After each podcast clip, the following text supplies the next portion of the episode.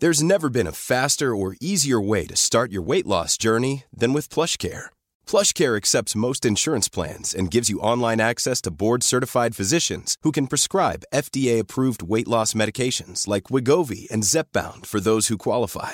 Take charge of your health and speak with a board-certified physician about a weight loss plan that's right for you. Get started today at plushcare.com slash weight loss. That's plushcare.com slash weight loss. plushcare.com slash weight loss. Heraldo Podcast, un lugar para tus oídos. Hola, ¿qué tal amigos? ¿Cómo están? Bienvenidos a este live. Como cada semana estamos en Después de la Función del Heraldo para todos ustedes. En esta ocasión me acompaña mi compañero, mi colega, el señor Gonzalo Lira. ¿Cómo estás, Gonz? Hola, muy bien, muy bien, Oscar, muy contento de estar por acá. Mira, yo ya me quedé aquí en las oficinas del Heraldo para que, para que no haya piedra. Exactamente, o sea, eres representante de nuestra empresa en este momento porque eh, Gonzalo va a estar unas semanas con nosotros en después de la función. Les vamos a dar la noticia más importante de la semana y es que Mon es mamá. Oye, Gonzalo, ¿la felicitamos o le damos el pésame? Es que acaba de pasar Halloween, amigos, y cada vez que es Halloween digo, qué bueno que no soy papá. Mira, vamos a, vamos a felicitarla porque ya viene Navidad y ya empieza a, hacer, empieza a tocar dar regalos. Entonces, que le dure un mes que le gusta. Oye, pero sí vemos, por, de acuerdo a las fotos de, de Monserrate en Instagram, pues la vemos muy contenta, ¿no? Claro, ¿no? Es la novedad, ¿no? eres, una, eres una arpilla, eres una arpilla, Oscar Uriel, pero yo sé que muy en el fondo tienes un corazón, un corazón este, al que solo hay que soplarle y desempolvarlo. Oye, Gonzalo, neta, ¿cómo hemos estado chambeando estos últimos días? De verdad, amigos, no es queja, de verdad, pero ha estado muy intenso. Estuvimos en el Festival de Cine de Morelia este, eh, haciendo muchísimas actividades. Pero a ver, platícanos, Gonzalo, eh, porque hay una frase en el, en el gremio de críticos de cine que es el mariachazo. Híjole. explícale al público que nos está viendo, ¿de dónde viene ese adjetivo? ¿Por qué? ¿Y por qué se le aplica este año a los ganadores del Festival de Morelia? Bueno, el mariachazo, si mal no recuerdo, históricamente hablando, su contexto es un festival de cine de Guadalajara, en el cual la película que fue premiada eh, fue una película con Marta Gareda, Mariachi Gringo, creo que era. Y Kuno Becker. Y Kuno Becker. Una película horrorosa, espeluznante. Yo no sé cuáles sean como las teorías de la conspiración detrás de por qué ganó aquella vez, pero bueno, pues seguramente por un que el famosísimo quedabienismo, ¿no? Ya que vamos a inventar palabras, mariachazo y quedabienismo, creo que tienen un poco que ver.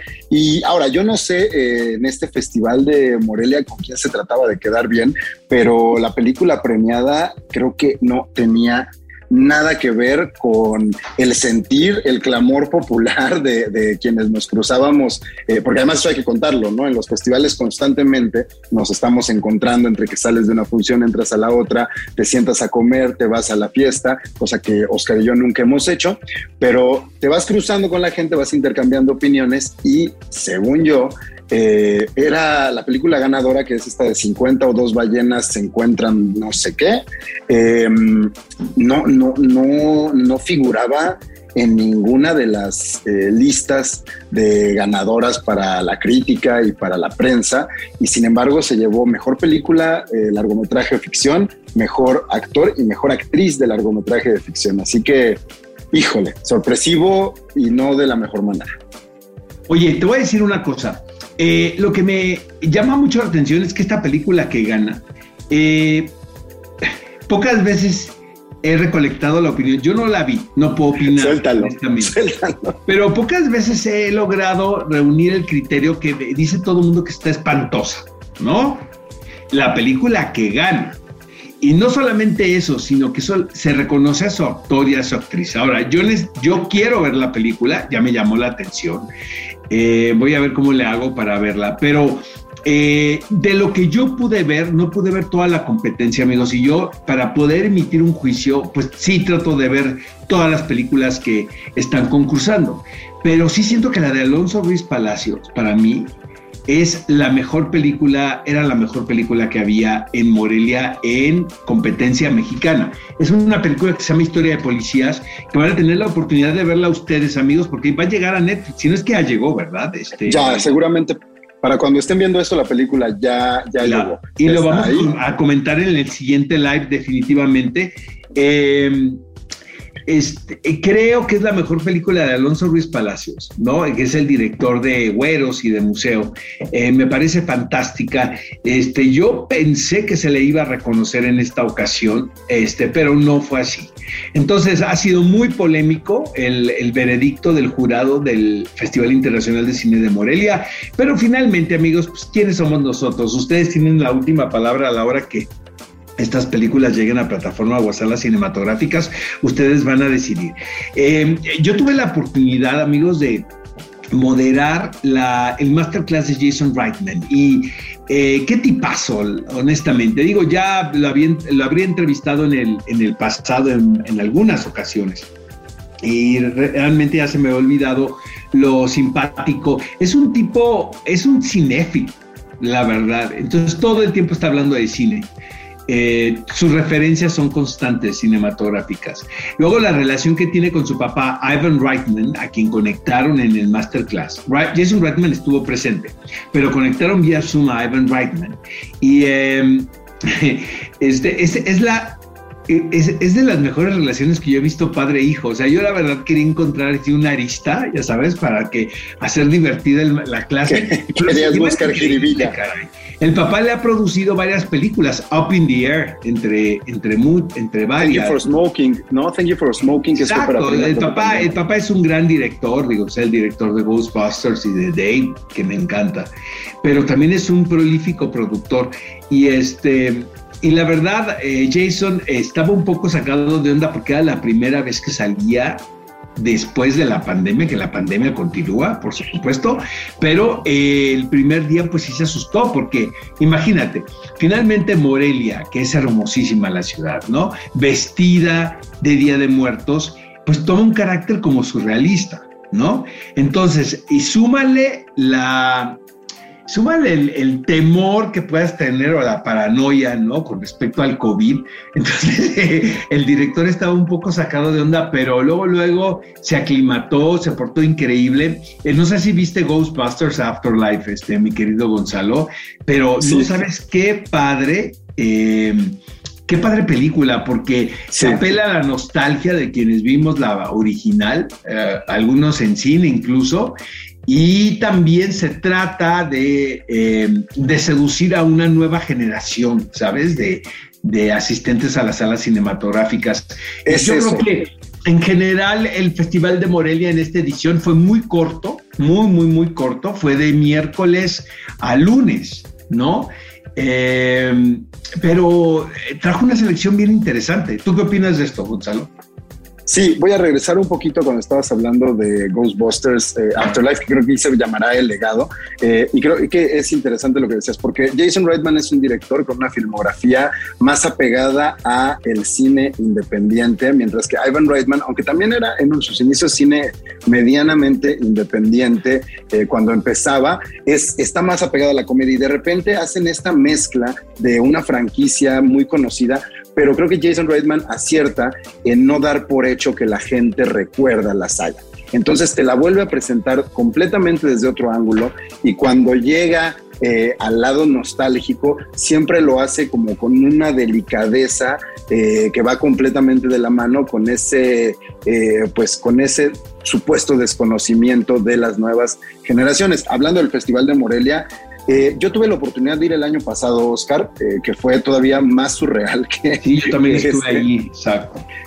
y, que igual, no duró creo que un día menos, pero eh, creo que sí obligó a que la selección fuera mucho más compacta y el simple hecho de que no hubiera tantos y tantas invitadas internacionales permitió que el foco fuera completamente el cine. No estoy diciendo que esté mal como se hacía antes, pero al ser tan pocos días, creo que sí dio pie a que pudiéramos ver muchas películas muy buenas y pues la que ganó, ¿verdad? Que no está buena. Oye, Gonzalo, ¿y qué viste eh, de la selección ahí de Morelia que te ha gustado?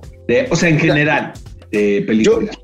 Yo me aventé la, gran parte de la selección oficial. A mí me gustó muchísimo, eh, igual una película de policías. Yo pensé que iba a arrasar. Yo creo que el año que la pararas, el, el, año que la pararas en, una selección oficial de Morelia podía arrasar. Alonso eh, seguramente está ahorita puro té de til en su casa, ¿no? Haciendo un entripado. Ajá. Pues mira, ya está en Netflix y, la película va a ser vista y muchas de las que luego compiten se tardan aún más. Pero a mí me, gustó mucho el otro Tom, por ejemplo, que sí se llevó un premio ahí de dirección eh, de Rodrigo Pla creo que eh, toca muy bien el tema de las enfermedades eh, y el trato psiquiátrico hacia los menores y las menores y como muchas veces los adultos creen que deben de tener el control sobre la salud de, de estas, de los más pequeños. me gustó me gustó mucho también, por ejemplo, yo ya te lo había comentado, The Great Digger's Wife estuvo ahí, que es una película de Somalia que me parece eh, que es muy interesante. Fantasmas, Ghostbusters es una película que me gusta. Annette, una película controversial, pero creo que se tiene. Eh, hubo, quienes la lavaron y quienes no. O sea, también es importante decirle al público que Leo Carax estuvo presente en Morelia.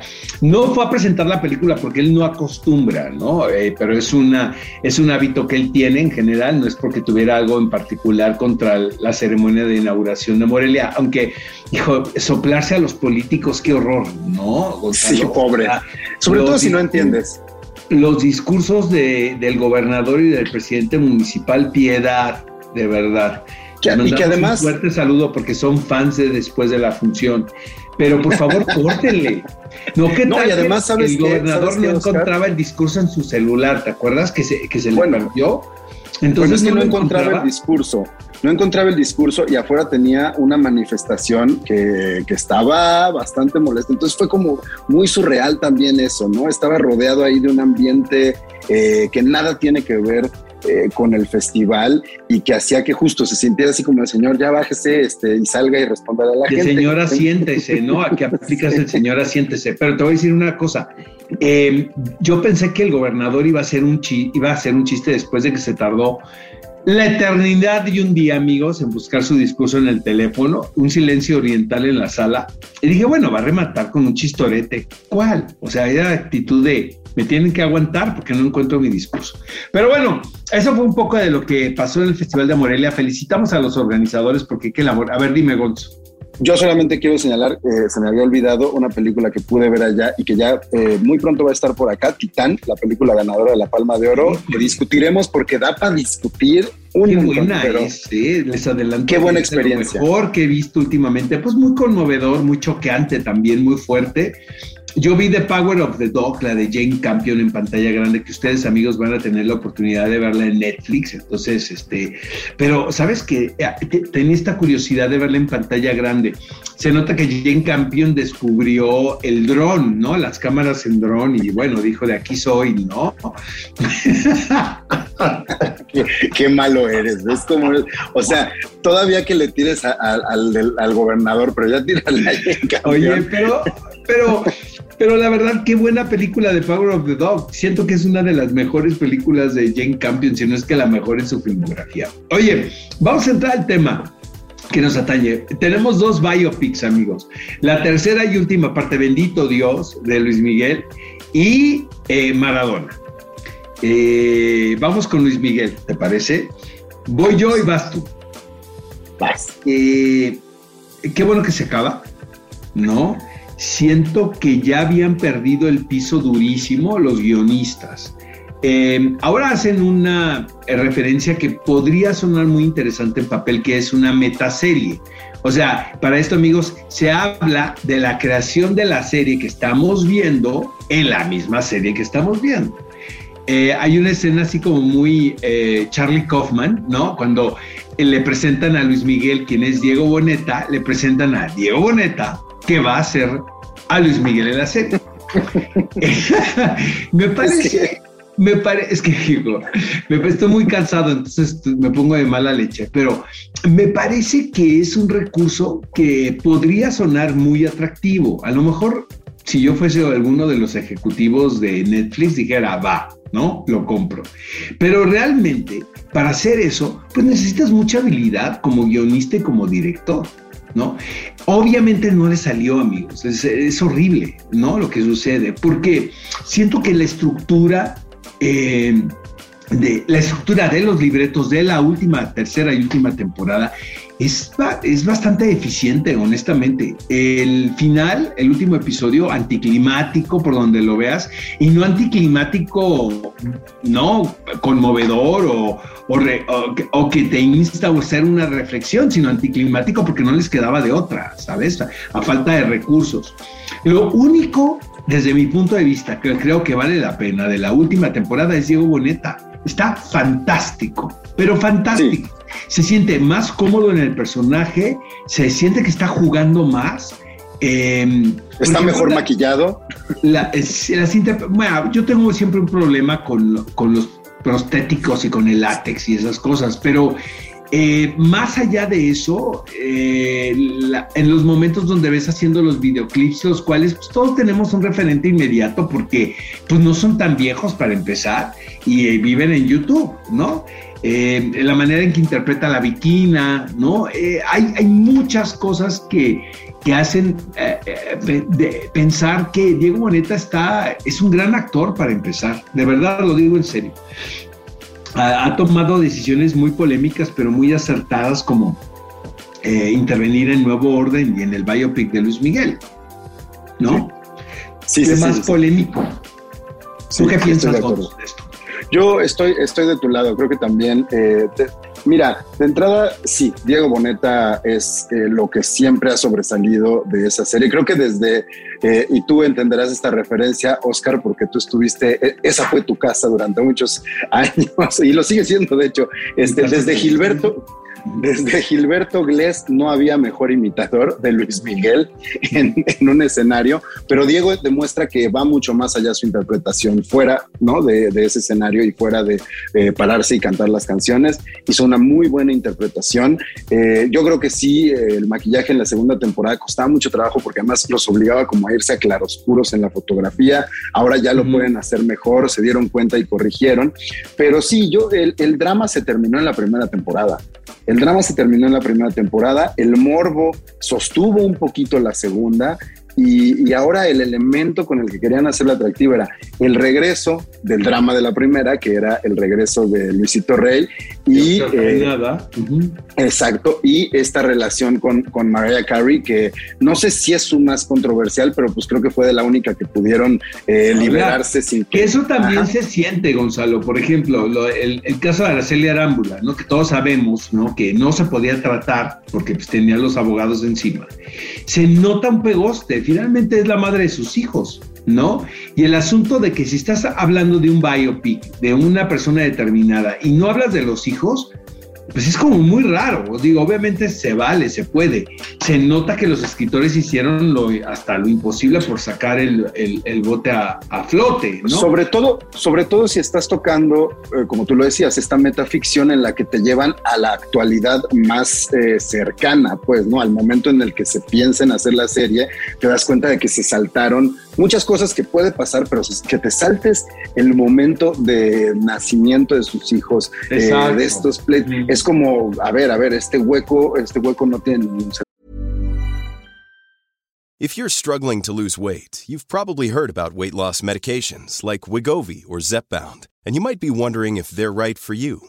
Meet PlushCare, a leading telehealth provider with doctors who are there for you day and night to partner with you in your weight loss journey. If you qualify, they can safely prescribe you medication from the comfort of your own home. To get started, visit plushcare.com slash weight loss. That's plushcare.com slash weight loss. Plushcare.com slash weight loss. Creo que también, por ejemplo, de, de la demanda que hubo por parte de Alejandro Fernández y su equipo con respecto a esta gira que iban a hacer los dos, que sí se menciona en la serie, pero se menciona y se pone en la mesa y ya. O sea, no, no hay un desarrollo como el que todos sabemos que hubo, ¿no? Y las consecuencias finalmente. Em, ¿Tú qué crees, Oscar? A ver, Vamos a ponernos sospechosistas, ya que andas filoso, este, y tirando por todos lados a luego hasta donde no deberíamos de andar aventando este, la cubeta, pero ¿tú qué crees que esto responde, eh, esta premura incluso por sacarla, a que ya sabían que la serie iba en picada y era como ya suéltala, o también a que algunos personajes eh, se están viendo involucrados en cosas medio turbias y es como justo evitar más pegostes y más huecos? No, yo creo que, yo creo que los ejecutivos y el equipo que tienen Netflix de creativos y que están a cargo del departamento de producción saben, ¿no? Yo sé que hay tres, cuatro personas por ahí que tienen conocimiento de, pues de producción de televisión, ¿no? Y de contenidos. Y e, es evidente que la primera temporada de Luis Miguel eh, fue algo, fue un hallazgo, ¿no? Porque independientemente del éxito que tuvo eh, con el público, con la audiencia, el cual fue muy sólido y de considerar, este, también es, eh, es, muy lógico ver el, detrimento en la calidad de los guiones, ¿no? En el segundo y tercero. Y eh, es muy complicado. De por sí escribir un buen libreto es difícil, pero cuando intervienen tantos intereses, amigos, como para empezar Luis Miguel involucrado en el asunto, ¿no? El equipo de Netflix, los escritores, las posibles demandas que pueda haber, ¿no? De personas que, intervienen en la historia, porque finalmente, pues es una historia muy cercana, ¿no? Y este, y hay, que involucra gente muy poderosa, Oscar, también, o sea, muy poderosa en el medio del espectáculo, en el medio de la política. Es decir, eh, siento que la primera temporada se les hizo fácil, tuvieron éxito, dijeron, venga, vamos por la que sigue, y ahí se empezaron a topar con unas paredes que, como dices, alguien dijo, bueno, ya, hasta aquí. Oye, eh, mi estimado, este, vamos a platicar de algo que, em, que a mí me gustó muchísimo, la verdad. Es este, la serie de Maradona. ¿Te el otro lado de la moneda. Me gustó mucho. O sea, vi dos episodios de cinco que hay disponibles, ¿no? Y de verdad se me hace tarde para, para ver el tercero. O sea, vi dos, venimos llegando del Festival de Morelia, amigos, pero este, hacemos nuestra tarea y realmente de repente uno empieza a ver los episodios porque pues es un compromiso que tenemos, ¿no? Laboral, pero eh, es fascinante cuando como espectador te engancha. Entonces, ¿qué sucede aquí con lo de Maradona? Ah, realmente yo conozco muy poco eh, de esta figura. Vi, he visto los documentales, ¿no? Los últimos que se han realizado, que son fascinantes también. Pero cuando te lo cuentan a través, ¿no? De una representación como si fuese una ficción mezclada con documental, pues es muy atractivo. Eh, a mí la verdad me da mucha flojera siempre ver los génesis, ¿no? De, de estos fenómenos eh, el, triunfo del espíritu, ¿no? El ver estas personalidades en una circunstancia donde tienen todos los obstáculos, como en este caso es la pobreza, ¿no? Que vive como una especie de una colonia también de muy bajos recursos y sin embargo, pues siempre la pasión, ¿no? Que rodeó a este personaje alrededor del deporte y su habilidad, ¿no? Cómo lo hizo destacar. Aquí lo que hacen de manera muy inteligente en este biopic de Maradona, que se llama Sueño Bendito o Bendito Sueño. sueño Bendito. El sueño bendito. Lo podemos encontrar en Prime Video, amigos. De verdad se los recomiendo muchísimo porque está, de un, está estructurado el biopic de una manera muy inteligente porque entremezclan esta eh, situación crítica en la vida de ya un Maradona en decadencia, ¿no? Eh, que tiene que ver con los excesos y el inicio ¿no? del fenómeno. ¿A ti qué te pareció? Y luego seguimos platicando de esto. Mira, a mí, a mí me pareció una buena serie. Me sorprende que te haya gustado a ti tanto. Eh, de repente, cosas que tienen que ver con el diseño de producción me saltaban un poco, pero me gustó mucho esa estructura que tú estás mencionando, a la cual yo incluso le sumaría que pues Maradona es una de estas figuras que hemos visto tantas veces, lo hayas visto jugar o no, te gusta el fútbol o no, eh, estos momentos, la entrevista cuando es niño y dice que va a ser eh, campeón del mundo, las entrevistas en los vestidores y cómo brincan entre la entrevista real, ¿no? Y, la ficcionalización de, la entrevista. Creo creo que está muy bien logrado para quien no conozca esos momentos, no se vuelva un, ¿cómo? ¿No ubicas este momento histórico en el que entrevistaron a Maradona? Está muy bien añadido a la serie, no se siente como con Luis Miguel, un pegoste en, muchos sentidos, em, pero a mí en términos de producción de repente me, me brinca un poco como eh, que se vean las cosas tan pulcras, sobre todo cuando estás hablando de un personaje que creció en un mundo eh, de pobreza. entonces de repente sentía yo cuando es niño que, ocurría esto que a mí no me gusta como de glorificar la pobreza, como de por querer dignificar al personaje, eh, no demostrarte que, que, las circunstancias eran completamente pues desagradables, pero, pero fuera de eso creo que es un muy buen acercamiento para quien, como tú ya lo dijiste, no no está familiarizado y no conoce al personaje y su historia, y para quien lo conoce, creo que sí llena los huecos entre un momento histórico, el otro, eh, no se vuelve solo una sucesión de chispazos, sino que los va concatenando de una forma pues bastante fina y, y, eso me parece que está muy bien logrado. Hay que ver qué más pasa porque la historia de Maradona es uno de los grandes dramas de la vida real. A mí eh, es muy adictivo, honestamente. Tiene un elencazo, de verdad. Está Mercedes Morán interpretando a la madre, Tota, ¿no? A la madre joven, de, la parte donde él es un adolescente. Está también Dario Grandinetti, Asna Menotti, está Leos Baraglia, Leticia Brediche, de los mejores intérpretes. Eh, eh, argentinos en esta serie, lo que, lo que nos lleva a, pensar de que pues es un proyecto muy importante para ellos, ¿no? Un fuerte saludo a todos los hermanos argentinos que seguramente están viendo la serie semana a semana, porque ya la están pasando en un canal local, independientemente del el, lanzamiento en Prime Video. Eh, antes de terminar esto, porque tenemos el tiempo encima, pero es bien importante, Gonzalo, también ver la manera, el, periodo tan complicado de la represión militar en Argentina y de cómo el fútbol eh, funcionó como una especie de pantalla, ¿sabes? Para tapar todas las atrocidades que estaban, eh, estaban aconteciendo en, ese lugar, que fue, que fue terrible, ¿no? Y, creo que la serie eh, se toma la, la, libertad para abordar eso de una manera también muy, muy obvia, ¿no? Sin tapujos.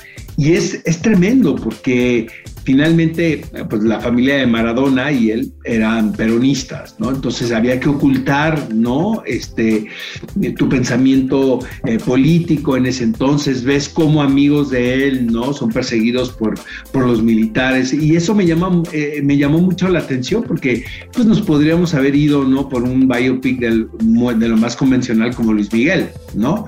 Y creo que dignifica, que la serie de, la serie, hablar de Maradona también estás hablando de la historia contemporánea de ese país y eso es, eso es fantástico, ¿no? Y ahora, por ejemplo, que vimos la película de Sorrentino, como la figura de Maradona, por más controvertida que pueda ser, eh, pues lo podrás criticar, lo podrás alabar, pero finalmente esta figura sigue siendo un referente, ¿no? En la ficción y en la recreación de la historia. Y, o sea, hay que darle mérito, ¿no? Es que es eso, Oscar, creo que dignifica eso que muchas veces, digamos que dignifica de repente el que haya personas que puedan llegar a ser, como dicen, unos FIFAs, ¿no? Este, a los FIFAs de repente los dignifica, porque te demuestra cómo en Argentina el, peso de Maradona va más allá como de, de, la figura, va más allá de personaje que los hizo estar por encima del resto del mundo y en cierta medida eh, como eh, darle validez a este estigma que muchas veces se tiene sobre la, gente argentina, ¿no? De que tienen cierto complejo de superioridad. No es eso, es que Maradona se convirtió en esa figura que servía de escape para una realidad que era muchas veces mucho más intolerable que 90 minutos de estrés viendo un partido de fútbol. Exacto. Este, yo la recomiendo muchísimo de verdad. O sea, estoy muy gratamente. No es nada nuevo, ¿eh? No, hay, no estamos descubriendo el hilo negro, pero sí es muy entretenida, muy adictiva. Probablemente, como dice mi estimado Gonzalo, hay algunas cosas que nos brincan ahí en diseño de producción y que tengan estructura también muy parecida a una telenovela, ¿no? Pero, pero vaya, es entretenimiento y es una figura. Eh, eh, muy importante en, la historia del deporte, ¿no? Este, yo, yo realmente, oye, tenemos la opinión del público eh, de Luis Miguel. Eh, por supuesto que dicen que es aburrida. Pero Castle 22 dice, es aburrida. Y luego Kiko Valderas está esperando todo acerca de esta serie. Y luego Contreras Chávez, lo que más le interesa es ver los escándalos sobre su vida. Pues sí, ¿verdad? Pero pues ya terminó en muy mala nota, honestamente. Maradona, sueño bendito. Este, dice Rafael Mercado Palafox, que es horrible. Bueno, pues en gusto se rompen géneros. G. Contreras, nuestro amigo Chávez, sus inicios y su debut quiere ver. Entonces, este, pues es muy interesante ver estos dos biopics actualmente en plataformas. Siento que unos más logrados que otros. Eh, ninguno es así una obra de arte, ¿verdad, Gonzalo? No, no, no, no, no, no. creo que creo que está mucho más cercano a la televisión convencional que a la calidad, a la calidad que nos han acostumbrado las plataformas. Pero se ve que ambas, eh, al tratarse de un personaje tan popular, eh, abogan a un público mucho más general, mucho más popular y por lo tanto entiendo que el lenguaje eh, juegue y vaya y venga entre estas dos cosas. Oye, vamos con las frases célebres. Yo tengo de Maradona, por supuesto, tengo un par en lo que tú buscas las tuyas, mi querido Gonzalo. Dice eh, Maradona, si me muero, quiero volver a nacer y quiero ser futbolista. y quiero volver a ser Diego Armando Maradona sencillito y carismático, ¿no? Eh, pero dice, soy un jugador que le ha dado alegría a la gente y con eso me basta y me sobra. Y tiene toda la razón. Em, y bueno, la última frase que tengo aquí de Maradona, que me encanta, por cierto, es, pase lo que pase y dirija quien dirija, la camiseta número 10 será siempre la mía. Qué bonito. Qué, bonito. Sencillito y carismático. Sencillito. Oye, eh, yo tengo una, una de Diego Boneta y que tiene que ver un poco eh, con, con, eso que decías tú de que ha tomado buenas decisiones y no, digamos que no ha sido tibio respecto a, a su carrera. Y dice algo así, sobre todo lo más importante es tener buenos amigos, ser fiel a ti mismo y nunca tratar de demostrar que eres alguien que no. Que creo que él lo ha sabido hacer. Súper, estoy, totalmente de acuerdo contigo, mi estimado Gons. Este, qué buenas decisiones riesgosas del señor Diego Boneta, lo celebramos aquí, pero nos gusta más la biopic o la bioserie de Maradona. Eh, les mandamos un fuerte abrazo, amigos, porque se terminó el tiempo del live de esta semana. Otro y un, beso enorme, enorme, enorme a mi querida Mons, que seguramente está hirviendo biberones en este momento. Este, eh, pero nosotros vamos a seguir aquí, ¿no, Gonzalo? Sigamos, sigamos aquí y le vamos a mandar por ahí un móvil y unos succionadores de leche, yo digo. Exacto. con, ese con esa linda imagen terminamos el live de esta semana. Hasta la próxima. Mom deserves the best, and there's no better place to shop for Mother's Day than Whole Foods Market. They're your destination for unbeatable savings, from premium gifts to show-stopping flowers and irresistible desserts. Start by saving 33% with Prime on all body care and candles. Then get a 15-stem bunch of tulips for just $9.99 each with Prime. Round out Mom's menu with festive rosé, irresistible berry chantilly cake, and more special treats. Come celebrate Mother's Day at Whole Foods Market.